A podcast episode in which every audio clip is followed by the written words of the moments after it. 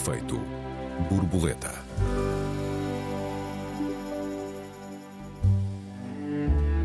Nos Açores deram as mãos, na Madeira fazem juras de amor e no continente, como vão afinal comportar-se o Partido Social Democrata de Montenegro e o Chega de Ventura.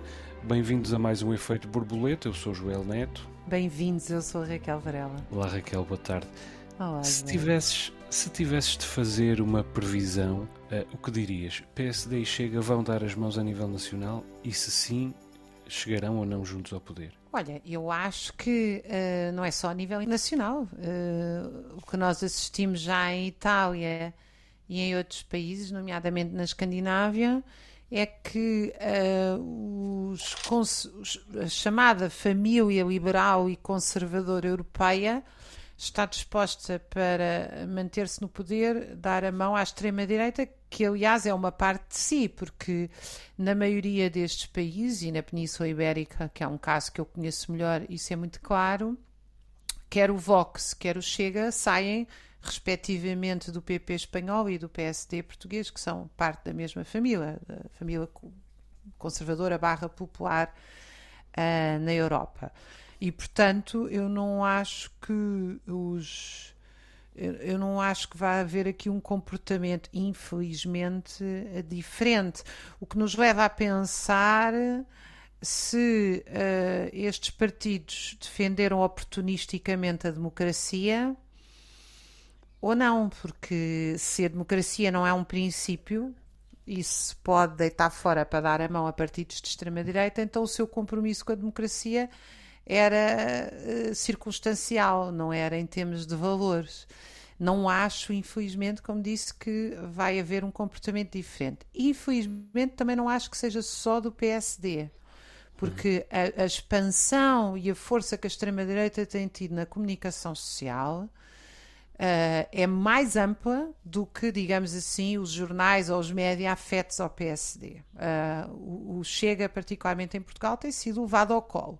Não sei como é que é noutros países, mas aqui em Portugal isso parece-me absolutamente claro. Basta comparar o que é que, é, eh, o que, é que era o PCP quando tinha, já não sei, sete ou oito deputados e o Chega tinha um. O PCP, quase não aparece na comunicação social e André Ventura não podia dizer ai que não tivesse vários microfones a filmá-lo. Bom, eu devo dizer-te, Raquel, que não tenho sobre o PSD o mesmo olhar que tu. O PSD é um partido extremamente heterogéneo que agrega muitas correntes, muitas pessoas, muitos interesses também. Uh, agora é evidente que todas essas pessoas se sentam à mesma mesa e, e desse ponto de vista uh, temos evidentemente de falar do, do PSD enquanto uma entidade única. Só para deixar aqui algum contexto aos nossos uh, ouvintes, há poucas semanas o líder do PSD Madeira e também líder do Governo Regional da Madeira, Miguel Albuquerque, rejeitou traçar quaisquer linhas vermelhas entre o PSD e o Chega. E, aliás, sugeriu que, a nível nacional, Luís Montenegro faça o mesmo.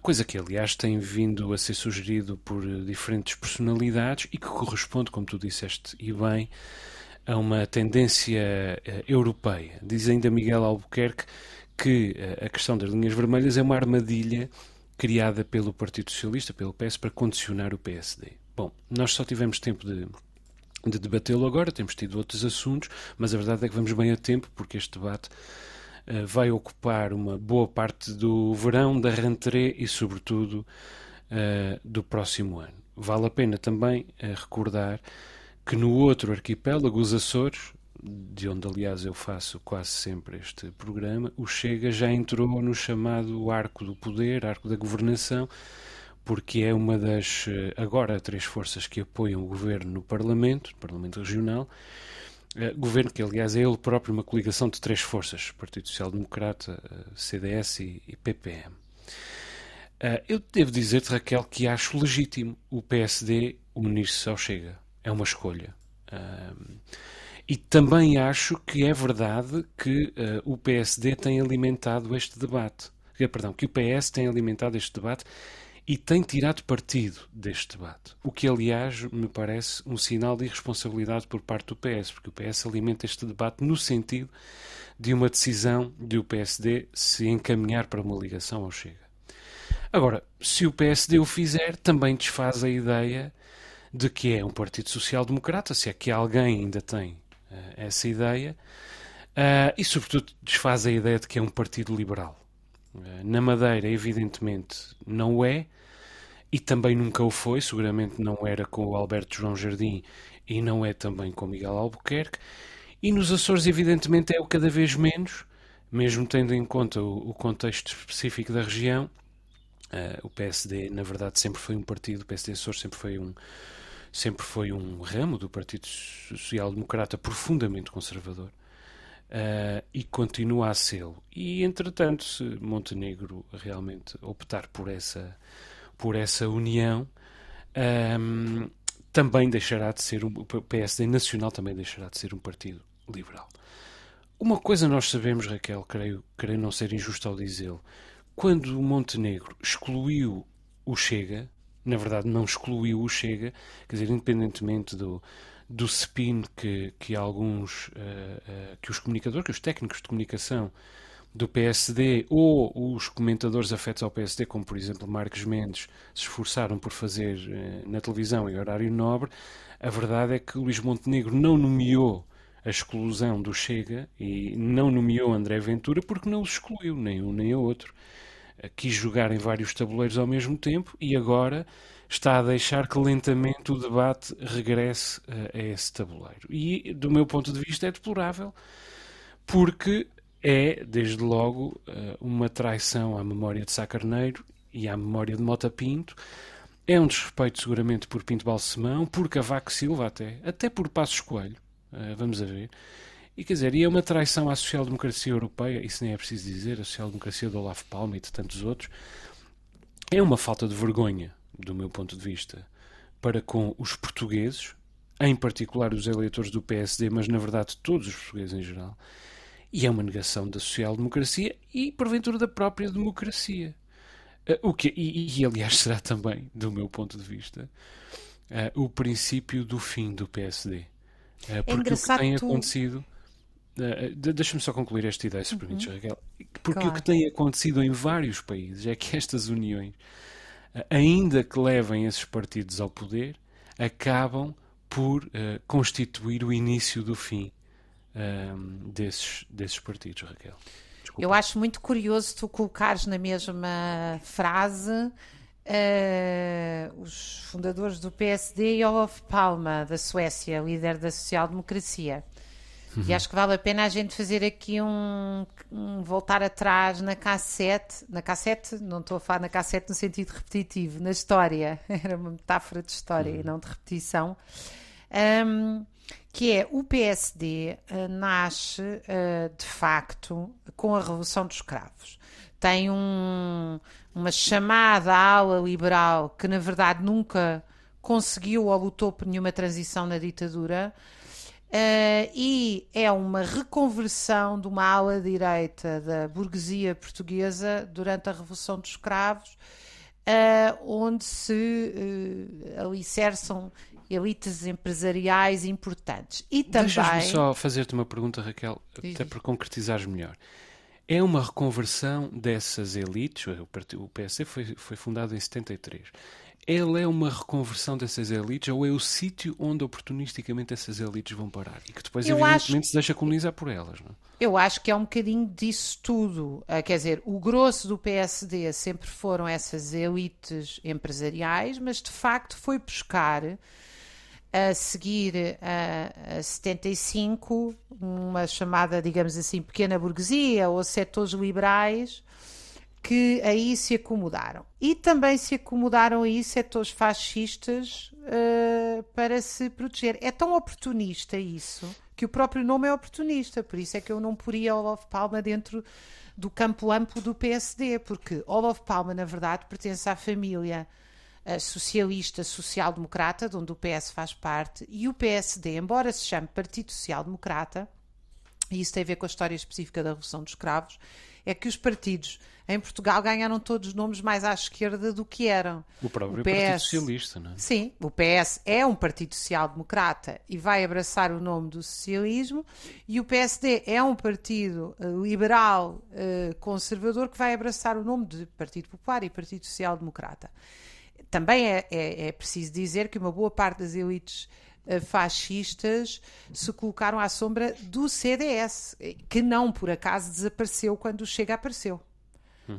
Aí parece-me, parece-me não, é, é, relativamente óbvio, não só pela perda dos deputados de uns e, e o ganho dos deputados de outros, mas uh, pelas próprias regiões e setores onde, onde o Chega tem votos. O Chega é a iniciativa um, liberal, é preciso dizer. Sim, Chega a iniciativa liberal, sim, sim. Um, Esgarçar portanto, um eleitorado ao meio, exato, por favor. Quer dizer, o CDS era um partido, uh, digamos, histórico uh, que de um dia para o outro tudo tudo o que é sólido desfaz no ar, não é? Uh, dia para o outro sumiu-se. E, portanto, eu acho que é, é, é interessante perceber. Os partidos mudaram todos. Uh, nos últimos, sobretudo, eu acho que nós, da viragem dos anos 80 para os anos 90, temos uma nova situação política e económica mundial que vai fazer um, uh, uma, uma recaustagem de uns e de outros e, e em algumas mudanças estratégicas. Quer dizer, os partidos abraçam o neoliberalismo, quer o PS, quer o PSD, praticamente nada os distingue do ponto de vista de programa político. Embora do uh, discurso distinga, Raquel. Do discurso, sim, mas repara, até no é assistencialismo, é até no assistencialismo, que é aquela bandeira do PS supostamente contra o PSD, Uhum. A verdade é que nem o CDS nem o PSD, quando o CDS esteve em governos com o PS, mudou qualquer vírgula na, nas questões assistencialistas. Portanto, eu acho que o discurso, mesmo as questões, digamos assim, fraturantes, como a questão da homossexualidade e outras, setores importantes do PSD, até alguns quebrando a disciplina de voto que o partido uh, abraçaram. Portanto, eu acho que estes, uh, parte da crise política, aliás, desvanece nestes programas que não se, não se percebe muito bem qual é a diferença entre eles. O Chega é uma coisa diferente. O Chega é um partido de extrema-direita, é um partido fascista, com um discurso, o último discurso do seu líder era um discurso uh, absolutamente fascista do ponto de vista do conteúdo e até da forma, embora não tenha aquele séquito de gente a segui-lo, o que ainda faz o discurso mais ridículo uh, mas ainda assim perigoso, mais ou menos ridículo, uh, muito perigoso. E portanto, quer dizer, eu, eu acho que há uma linha vermelha, sim. Eu acho que o PSD passou uma linha vermelha, porque não é mais à direita, não é mais liberal, não é mais conservador, é fascista. E é preciso, esse nome que passa a vida a ser usado, às vezes tem mesmo que ser usado, não é? Não se pode usar para tudo. Há casos em que tem que se usar. Às vezes é mais fácil para alguém que está de fora mostrar-nos o que é que temos cá dentro, como é evidente uma verdade lá para Alice. Vale a pena olhar para o relatório do Global Project Against Hate and Extremism, que foi distribuído há algumas semanas. Um, diz Wendy Via, uh, responsável pelo relatório, o rápido crescimento e influência do Chega é um alerta que mostra que nenhum país está verdadeiramente imune a forças políticas demagógicas e até pequenos partidos de extrema-direita podem rapidamente expandir a sua base de apoio.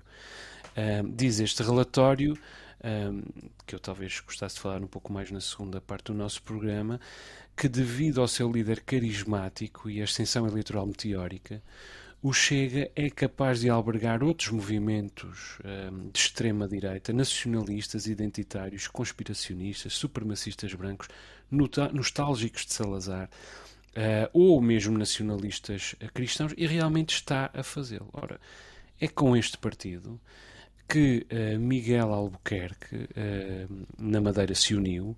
É este partido que José Manuel Bolieiro nos Açores deu a mão. E é com este partido que, Mo que Montenegro nunca parou uh, de namoriscar. Quer dizer, um partido com uma tendência internacionalista evidente, com relação com todos os piores movimentos da extrema-direita europeia, inclusiva a AfD.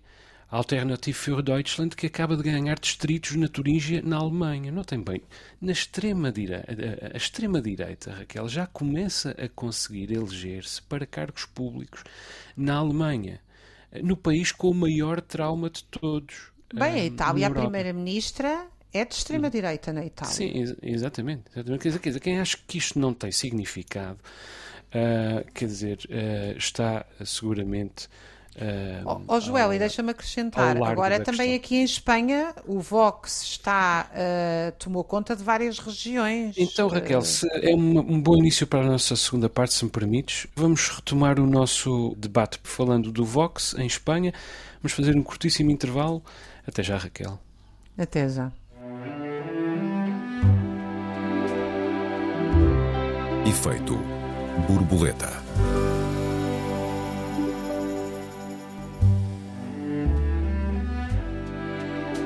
Efeito borboleta, segunda parte. Esta semana discutimos as aproximações entre a direita liberal e a extrema-direita em Portugal e não só em Portugal, também na Europa. Raquel, há pouco querias falar do exemplo do Vox em Espanha. O Vox em Espanha é um partido eh, de extrema-direita que remonta, e em Espanha eh, eu diria que a situação é bastante mais perigosa que em Portugal, porque a Espanha teve uma revolução e uma guerra civil entre 1936 e 39 que eh, matou um milhão de pessoas, deixando eh, raízes sociais profundas da falange e do movimento, o Partido do Franco. Ou seja, o que eu quero dizer com isto é que em Portugal a extrema-direita é uma criação entre as claques de futebol, eh, eh, grupos ligados às próprias Forças Armadas do Estado, como dizem os relatórios, e muito carinho da comunicação social. Em Espanha, ela está profundamente enraizada. Uh, em vários setores do aparelho de Estado, que não só as forças policiais ou armadas, em, em municipalidades, na cultura. Na cultura, no sentido de associações culturais, etc. Portanto, há uma capilaridade da extrema-direita em Espanha bastante mais eh, profunda do que em Portugal. Mas atenção que Portugal sofre desta influência, ou seja, é evidente que uma vitória do Vox em Espanha, em muitas regiões, é um alento para o Chega, porque a Península Ibérica funciona muito mais entrelaçada do que, do que nós queremos, às vezes, uns admitir, outros eh, admirar, não é? Para Antero e para Saramago, a ideia do iberismo seria excelente, para mim também, mas era o iberismo socialista e romântico e não, obviamente, um casamento de extrema-direita. Portanto, agora o que eu queria dizer é que o Vox chegou ao poder em várias regiões e, por exemplo, uma das coisas que acabou de fazer, eh, eu acabei de assinar um manifesto das associações de memória histórica, porque estas associações ainda andam à procura dos cadáveres dos seus mortos uh, pelo franquismo na Guerra Civil e uma das medidas do Vox na Extremadura foi retirar qualquer apoio e reconhecimento a estas associações. Ou seja, não é um combate só político, é sempre um combate pelo também pelo passado, pelos nossos mortos, pelo a extrema-direita é uma ameaça à civilização. Sim, sim, e há condições na sociedade portuguesa para, para o seu triunfo. Dizer, há muitos democratas em Portugal, eh, como nós sabemos, felizmente, mas também há muita gente indiferente, o que tem que ver com uma certa iliteracia política, eh, mas também com a própria indiferença própria deste, deste século. Uh, e depois há um passado colonial ainda bastante recente, cujas feridas ainda não sararam por completo, e há o recrudescimento do ódio, da raiva, do sentimento de impotência, ou pela ordem ou inversa, do sentimento de impotência, da raiva e do ódio daqueles que se sentem uh, postos de parte pela democracia e pelo, pelo capitalismo e que foram realmente negligenciados uh, por eles. Eu há pouco falei do, do relatório do Global Project Against Hate and Extremism, que, que foi divulgado há poucas semanas. Ele identificou, eu já disse isto no nosso último programa, mas não disse o nome dos grupos, 13 grupos organizados, uh, 13 grupos portugueses, nacionalistas, uh, organizados com ideias extremistas, xenófobas e racistas. Active Club Portugal, Alternativa Democrática Nacional, Associação Portugueses Primeiro, Blood and Honor Portugal, Chega, Juventude Chega, Habeas Corpus, ERGT, o antigo PNR, Escudo Identitário, Força Nova, Movimento Social Nacionalista, Portugal Hammerskins e Proud Boys Portugal. E nota, Raquel, isto são apenas aqueles que têm de algum modo existência física. Há mais um deles, há mais uma série deles com uh, existência online. Uh, e uh, menos organizados ou ainda não uh, ou que ainda não podem reclamar e provavelmente tem que se acrescentar aí aquilo que são associações supostamente cívicas de proteção disto ou de proteção daquilo ou de cultura exato. daquilo outro que são na verdade são milícias exato, exato. exatamente partidos encaptados de extrema direita ou milícias e, mesmo e o que diz este, este, este relatório é que o fervor anti-imigração e o nacionalismo branco entre os grupos de extrema-direita portuguesa é bastante preocupante, eh, especialmente quando há partidos políticos e grupos hardcore eh, a espalhar exatamente o mesmo tipo de ódio. Quer dizer, eh, não nos esqueçamos, aliás, do que é que fez do Chega o Chega e que foi, antes de tudo mais, a bandeira anti-cigana. O ódio aos ciganos, o ódio rássico. Foi o racismo que fez do Chega o Chega. Quer dizer, e depois de lembrar, tudo... de lembrar uhum. que há 30, se não me engano, 30 mil pessoas de etnia cigana em Portugal. Portanto, há mais banqueiros a roubar-nos o Serviço Nacional de Saúde e Educação do que ciganos em Portugal. Só para, só para... Independentemente de haver aqui outras coisas a analisar, nomeadamente o que é que significa a etnia cigana, a sua cultura, etc., tão fundamental e importante, e a sua exclusão social, é só lembrar que numericamente é completamente irre... quer dizer, é impensável que se eleja uma ínfima fração da população portuguesa e se responsabilize pelos problemas centrais, na por cima uma fração sem poder nenhum. Hum. E como tu dizias, eh, este problema alastra-se, alimenta-se eh, e alastra-se às, às, forças de segurança. Um, memorando de 2021 uh, eh, da autoria de, do Conselho da Europa para os Direitos Humanos diz que o racismo na polícia continua a ser uma questão de profunda preocupação em Portugal, eu estou a citar. Esse relatório alerta, aliás, para o aumento dos crimes de ódio motivados racialmente, os discursos de ódio contra pessoas e da ascendência africana e também destaca o nível alarmante da violência contra as mulheres, sobretudo em situações de violência doméstica e, e sexual. Vamos a ver. E é nesta companhia que, de repente, uma boa parte do PSD porventura uma grande parte do PSD e eventualmente a própria cúpula do PSD está na disposição de se colocar. Eu acho isso eh, profundamente uh, preocupante. Uh, entretanto, Luís Montenegro aparentemente quer perder as europeias uh, por pouco. E, e, e, é evidente que não está a capitalizar eleitoralmente com a desorientação eh, ou a degradação da qualidade do, da própria governação de António Costa. Quer dizer, António Costa uh, viaja no avião do Estado à Hungria uh, para estar na companhia de um ditador e o PSD não capitaliza com isto. Um, há toda a comissão de inquérito, todos os factos que levaram à criação da comissão de inquérito da TAP, todos os casos antes e depois desses, quer dizer, e o PSD não capitaliza eleitoralmente com isto e sente a necessidade, evidentemente, de alargar a sua base de apoio. Entretanto, Raquel, não me deixes falar tempo demais, eh, há a componente não. socioeconómica das sondagens a que nós temos tido acesso. Quer dizer, 91% dos portugueses reclama dos impostos sobre rendimentos. Isso foi uma sondagem publicada há pouco tempo, há poucas semanas no Expresso. 87% dos portugueses estão insatisfeitos com o combate à corrupção. 78% estão descontentes com o combate ao crime. 88% estão desagradados com a política de habitação. 90% consideram que a riqueza está mal distribuída. Ora, vamos ver. Isto é um grau de insatisfação colossal. E é uma crise profundíssima.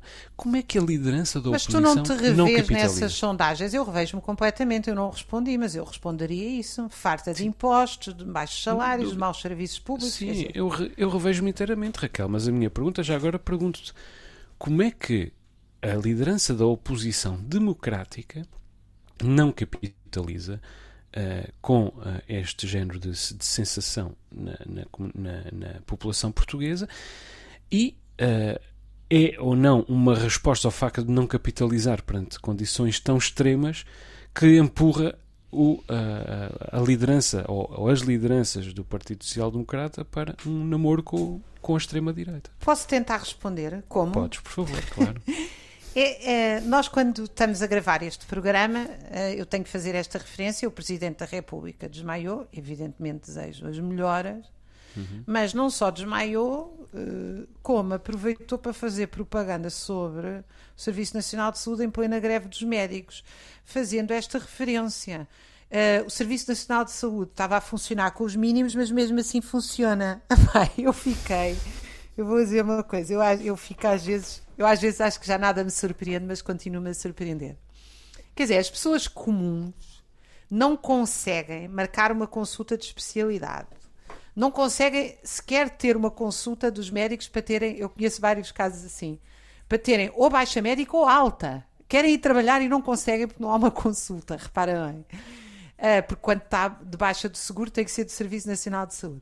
Quer dizer, uhum. há um, há um, as grávidas de risco são dirigidas do Santa Maria para os hospitais privados, quando nós sabemos que nenhum hospital privado em Portugal tem capacidade para lidar com alguns casos de alto risco. E nós estamos a falar do melhor hospital do país, ou de um dos melhores que é o Hospital de Santa Maria. E nós temos isto, e a única coisa que se faz é nada. Portanto, uh, uh, porquê é que o PSD não tem resposta nenhuma a isto? Porque não tem nada para oferecer. Porque para oferecer, evidentemente, nós tínhamos que quebrar o que é uh, o absoluto rentismo que se vive em Portugal e utilizar o dinheiro dos, dos impostos para pagar serviços públicos. Ou seja, nós temos que dar respostas concretas. Não é propaganda. Ninguém quer um presidente da República simpático que vai ao, ao, Serviço Nacional de Saúde, onde obviamente não vai ter o mesmo tratamento que tem o comum dos cidadãos, e faz um, um, uma espécie. E, e, acha que está a fazer um comentário televisivo. Não, está, não é responsável pela governação do país. Hum. E portanto, eu acho que é, é neste, vazio de respostas que nós temos uma rotatividade entre o chamado extremo centro, como diz o Tariq Ali, em que não há nenhuma resposta concreta aos problemas reais das pessoas. Uhum. E, portanto, a extrema-direita vai navegando isto, e eu não acho que a extrema-direita navegue em satisfação generalizada das pessoas, porque felizmente a extrema-direita atinge uma pequena parte das pessoas, é, influencia uma pequena parte das pessoas. Não tão pequena assim, Raquel. Mas a maioria, eu creio que a maioria, creio não, a maioria abstém-se ou faz um voto uh, do mal menor, ou vota branco, ou vota. Sim, sim, Felizmente, mas, mas... a maioria dos descontentes não vota na extrema-direita, senão nós claro, estávamos mesmo claro. mal, não é? Sim, sim, mas, mas ainda assim eh, não me parece que seja uma, uma percentagem já despiciente. Já é, um, já é uma percentagem com muito, com muito significado. Quer dizer, isto também é, também é o resultado de, de estarmos num país estagnado, sem, sem ideias, sem alternativas. Quer dizer, e em que a única boa notícia são os feitos da macroeconomia que as famílias nem sequer sentem. Uh, francamente, Raquel, acho que estamos todos a precisar de, de férias, das férias de verão. Uh, mas, eu estou, eu, eu também estou. Uh, mas quer dizer, ainda há dias uma sondagem nacional dizia que os portugueses confiam mais no Presidente da República e nos autarcas, em particular nos presidentes de junta, do que no governo nos autarcas, Raquel. Nos autarcas, onde há um lastro de má uh, conduta na gestão da coisa pública uh, que, se, uh, um, que se espalha por todo o país. Quer dizer, é neste terreno, inevitavelmente, que a extrema-direita cresce e que tem crescido.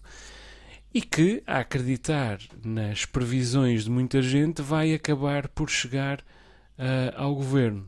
Uh, eu tenho, uh, francamente, ainda a esperança de que não chegue e de que acabe por, por prevalecer o bom senso uh, no, nosso, no nosso eleitorado. Acho que é, é, é manifesto que a, que a maioria absoluta é, é, dada a António Costa foi uma reação ao medo da chegada da extrema-direita ao poder. Isso parece-me um excelente sinal, mas o efeito colateral é ele próprio uh, tenebroso. A qualidade da governação caiu a pique com o advento da, da maioria absoluta e, portanto, ainda que não tenhamos a extrema-direita no poder, o país paga muito dramaticamente com os efeitos colaterais deste recrudescimento e deste namoro entre o PSD e o, e o, e o Chega, Raquel. Eu gostava de acrescentar que se houvesse vontade política do Estado acabar com a extrema-direita, era muito fácil. Aquelas medidas repressivas que foram utilizadas sem qualquer legitimidade, na minha opinião, contra a greve dos enfermeiros ou dos motoristas de matérias perigosas é pô-las ao serviço de, de investigar de onde é que veio o dinheiro da extrema-direita, quem é que paga o quê, como é que se paga tanta gente, sedes, serviços, qual é o financiamento. Alguns jornalistas em Portugal fizeram-no, devo dizer, ah, nomeadamente, estou-me a lembrar agora do Miguel Carvalho, do Pedro Coelho, do uhum. Ricardo Cabral Fernandes, aliás, todos eles uh, ameaçados depois das investigações que fizeram. Uhum. E às vezes digo tantas vezes que o jornalismo tem problemas graves, é bom fazer os elogios quando são absolutamente merecidos. Uhum. Uh, Estamos de acordo, Raquel.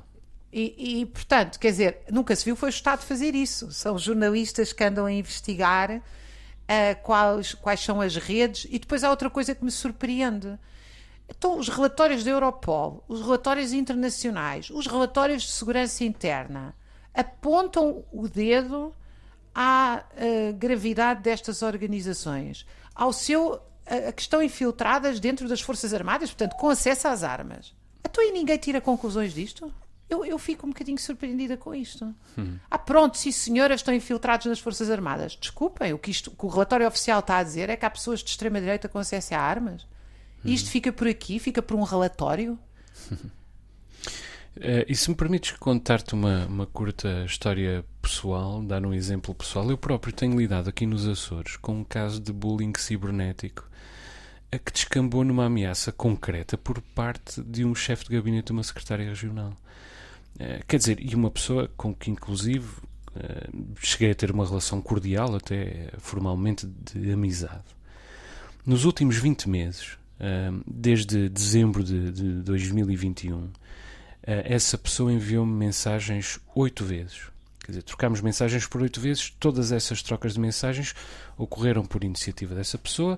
Todas elas tiveram como pano de fundo ou um livro que eu escrevi sobre a pobreza nos Açores, ou uh, comentários desfavoráveis à ação do governo uh, que eu fiz num programa que tenho na RTP Açores, chamado Novo Normal, ou o facto de eu ter subscrito uma uh, carta contra a indiferença em que dezenas de personalidades da cultura açoriana tentavam obviar a influência da, da extrema-direita sobre o governo dos Açores. Quer dizer, em todos, todas essas trocas de mensagens, o tom deste chefe de gabinete era inquisitivo.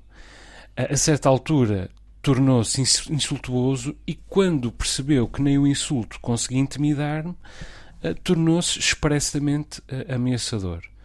A penúltima mensagem recebida diz: Vais ter de levar comigo, se acontecerem algumas coisas menos agradáveis para ti, poderei ter sido eu. Quer dizer, a história veio em toda a comunicação social ao longo da semana passada, eu próprio a confirmei. Agora, o que é que uh, tenho a dizer sobre esta pessoa? É que esta qual pessoa é o partido nem... desse é exatamente de Estado? É, chefe de gabinete. Este senhor nem era do PSD. Este senhor foi do PS durante décadas. Era do PS e foi do PS durante décadas. Depois passou para a CDU, que assessorou durante vários anos, e agora é chefe de gabinete do PSD. Uh, ah, era, na verdade, porque foi obrigado a admitir-se na, na sequência destas, destas ameaças. A questão é: até uma pessoa supostamente de esquerda se deixa colonizar pelo bullying, pela chantagem e pela ameaça que são apanágio do Chega quando o partido em que trabalha dá a mão ao Chega, como aconteceu com o PSD Açores. Portanto, quanto mais alguém que sempre foi do PSD e, por natureza, conservador. A contaminação é inevitável. Não para toda a gente, acredito, espero, sei, na verdade, mas para gente suficiente eh, para, para se tornar preocupante, Raquel. Olha, eu além de me solidarizar inteiramente contigo e dar-te os parabéns pelo teu trabalho, uh, quer dizer, dizendo. Eu, não, não vinha a pedir elogios. Que, eu, eu, eu sei, mas, mas, eu, mas eu quero reiterá-lo, uh, dizendo o óbvio, ainda bem que há intelectuais a falar sobre as questões sociais de forma crítica, não vejo outra função do intelectual, do jornalista, do escritor ou do professor que não seja essa. Devo-te dizer que uh, isso é uma nota que a mim me parece muito importante, que é as, as formas de violência política, elas dão um sinal a toda a sociedade quando não são combatidas, elas legitimam outras formas de violência, inclusive formas de violência individual e familiar. Eu estava a pensar até a propósito do caso francês e da forma como foi condenada a violência daqueles jovens completamente marginalizados de todos os direitos, que na mesma semana os Estados Unidos anunciaram a entrega de bombas de fragmentação para a Ucrânia. E estava a pensar, como é que nós explicamos que não se deve destruir uh, uh, mobiliário urbano se a nossa resposta à ilegítima invasão russa é mandar bombas de fragmentação e anunciar isto com poupa e circunstância? Ou seja, a, a violência, nós quando falamos da violência, falamos de uma estrutura de violência. E, e, quando é justamente o poder que exerce essa violência ou contém essa violência, isso é muito mais grave, porque a ordem que nós estamos a dar à sociedade é a de legitimação destes atos. É ok, nós não resolvemos os nossos problemas tentando dialogar, negociar, eh, eh, fazer seja o que for, eh, negociamos à pancada, olho por olho, dentro por dentro. E, e, isso é um caso que me parece muito importante tu sublinhares que é como é que a legitimidade da extrema-direita contamina todas as relações sociais. Uma boa maneira de acabarmos o nosso programa, Raquel, deixa-me recordar os nossos ouvintes que têm à sua disposição o endereço de e-mail efeitoborboleta.rtp.pt. Perguntas, perplexidades, protestos, sugestões são todos bem-vindos. Muito obrigado pelas vossas mensagens, temos recebido muitas. O Efeito Borboleta volta para a semana, será o nosso último programa antes das férias de verão. Até lá, Raquel, um beijinho. Até lá, um beijinho. Obrigada a todos.